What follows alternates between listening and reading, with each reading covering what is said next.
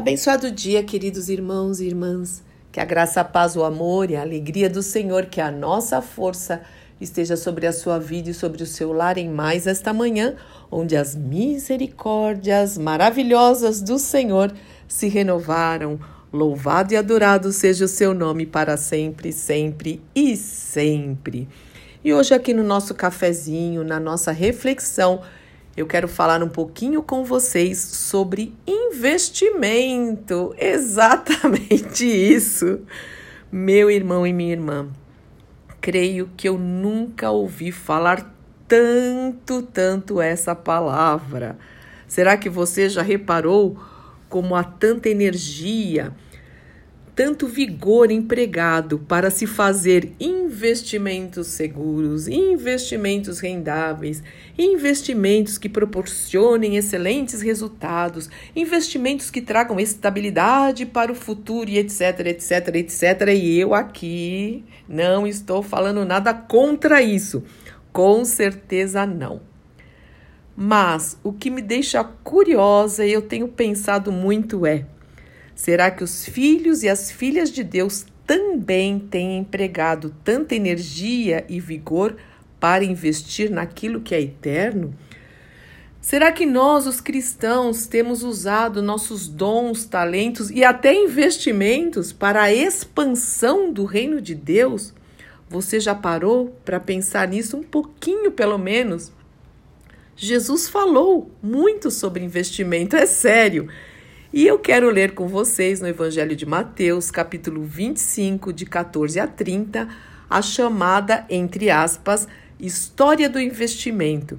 Eu vou ler aqui na Bíblia a mensagem que diz o seguinte: O reino de Deus é também como um homem que saiu para uma longa viagem.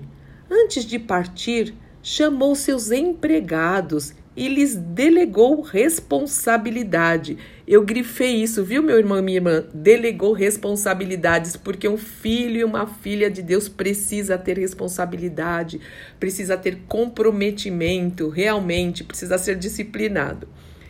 E o primeiro empregado, ao primeiro empregado, deu cinco mil moedas, e ao segundo, duas mil, e ao terceiro empregado, mil moedas conforme a capacidade deles. Feito isso, partiu. Imediatamente, o primeiro empregado começou a trabalhar e duplicou o investimento do patrão. Uau! O segundo fez o mesmo, mas o homem que recebera mil moedas preferiu guardá-las num cofre. Ele não roubou, ele não, não usou, mas ele guardou. Depois de uma longa ausência, o patrão deles voltou e foi acertar as contas com os três empregados. O que havia recebido cinco mil moedas relatou que duplicaram o investimento. O patrão o elogiou. Bom trabalho, você soube negociar. De hoje em diante será meu sócio. O empregado, que recebera duas mil moedas, também conseguiu duplicar o investimento do patrão. E este o elogiou.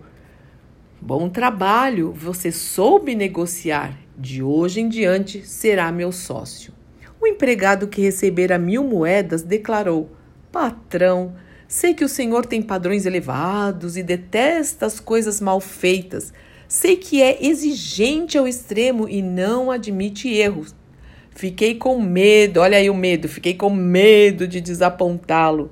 Por isso, guardei seu dinheiro num cofre bem seguro. Aqui está seu dinheiro, são e salvo, até o último centavo. O patrão ficou furioso. Se você sabe que eu sou exigente, por que não fez um mínimo? Um mínimo, olha aí, presta atenção nessa palavra, que se podia esperar? O mínimo seria aplicar o dinheiro num banco. Haveria pelo menos um pequeno rendimento. Ele ordenou: pegue as mil moedas e as entregue ao que arriscou mais. E atirem e tirem o Senhor garantia daqui. Lancem-no fora nas trevas exteriores. Que parábola é essa, meu irmão e minha irmã?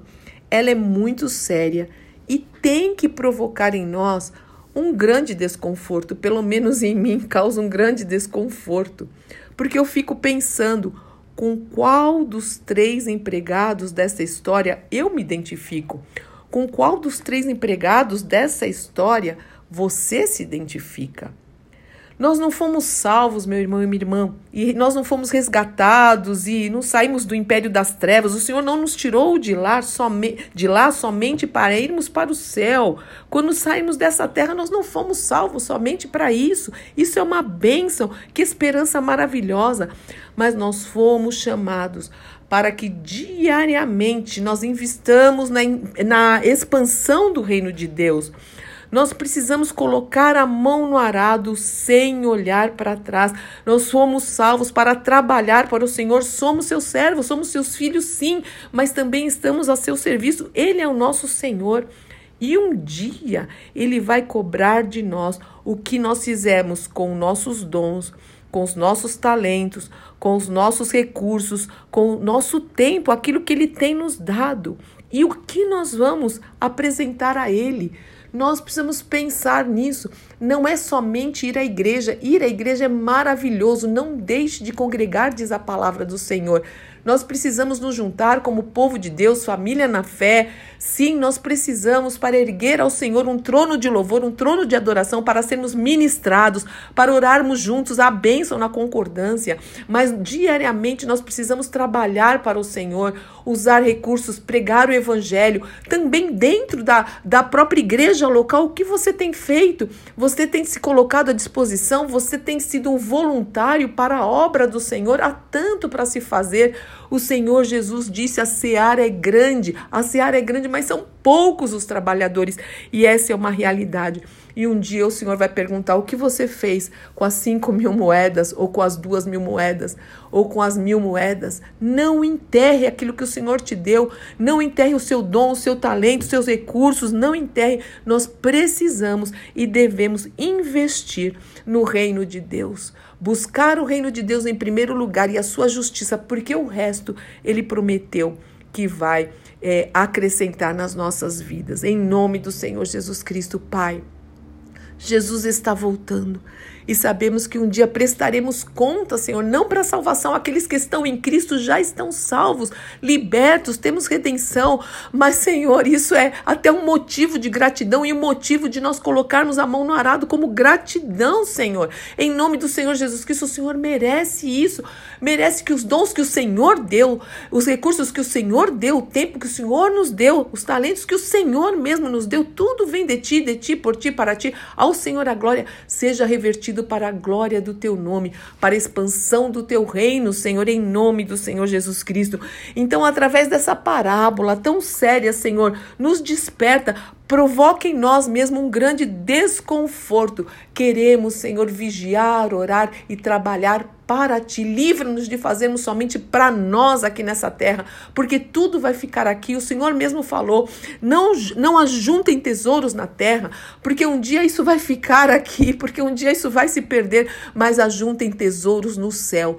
Que seja mesmo, Senhor, uma palavra de exortação, mas uma exortação cheia de ânimo, Senhor, uma exortação cheia de, de vigor, Senhor, cheia de, de alegria, Senhor, de entusiasmo para fazer a tua obra. Em nome do Senhor Jesus Cristo, Espírito Santo de Deus, usa-nos, usa-nos, Senhor. Em nome de Jesus, Amém, amém, amém. Deus te abençoe muito, meu irmão e minha irmã. Que você seja muito usado como um instrumento precioso nas mãos do nosso Deus vivo. Em nome de quem nós oramos. Amém, amém, amém. Eu sou Fúvia Maranhão, pastora do Ministério Cristão Alfa e Ômega em Alphaville, Barueri, São Paulo.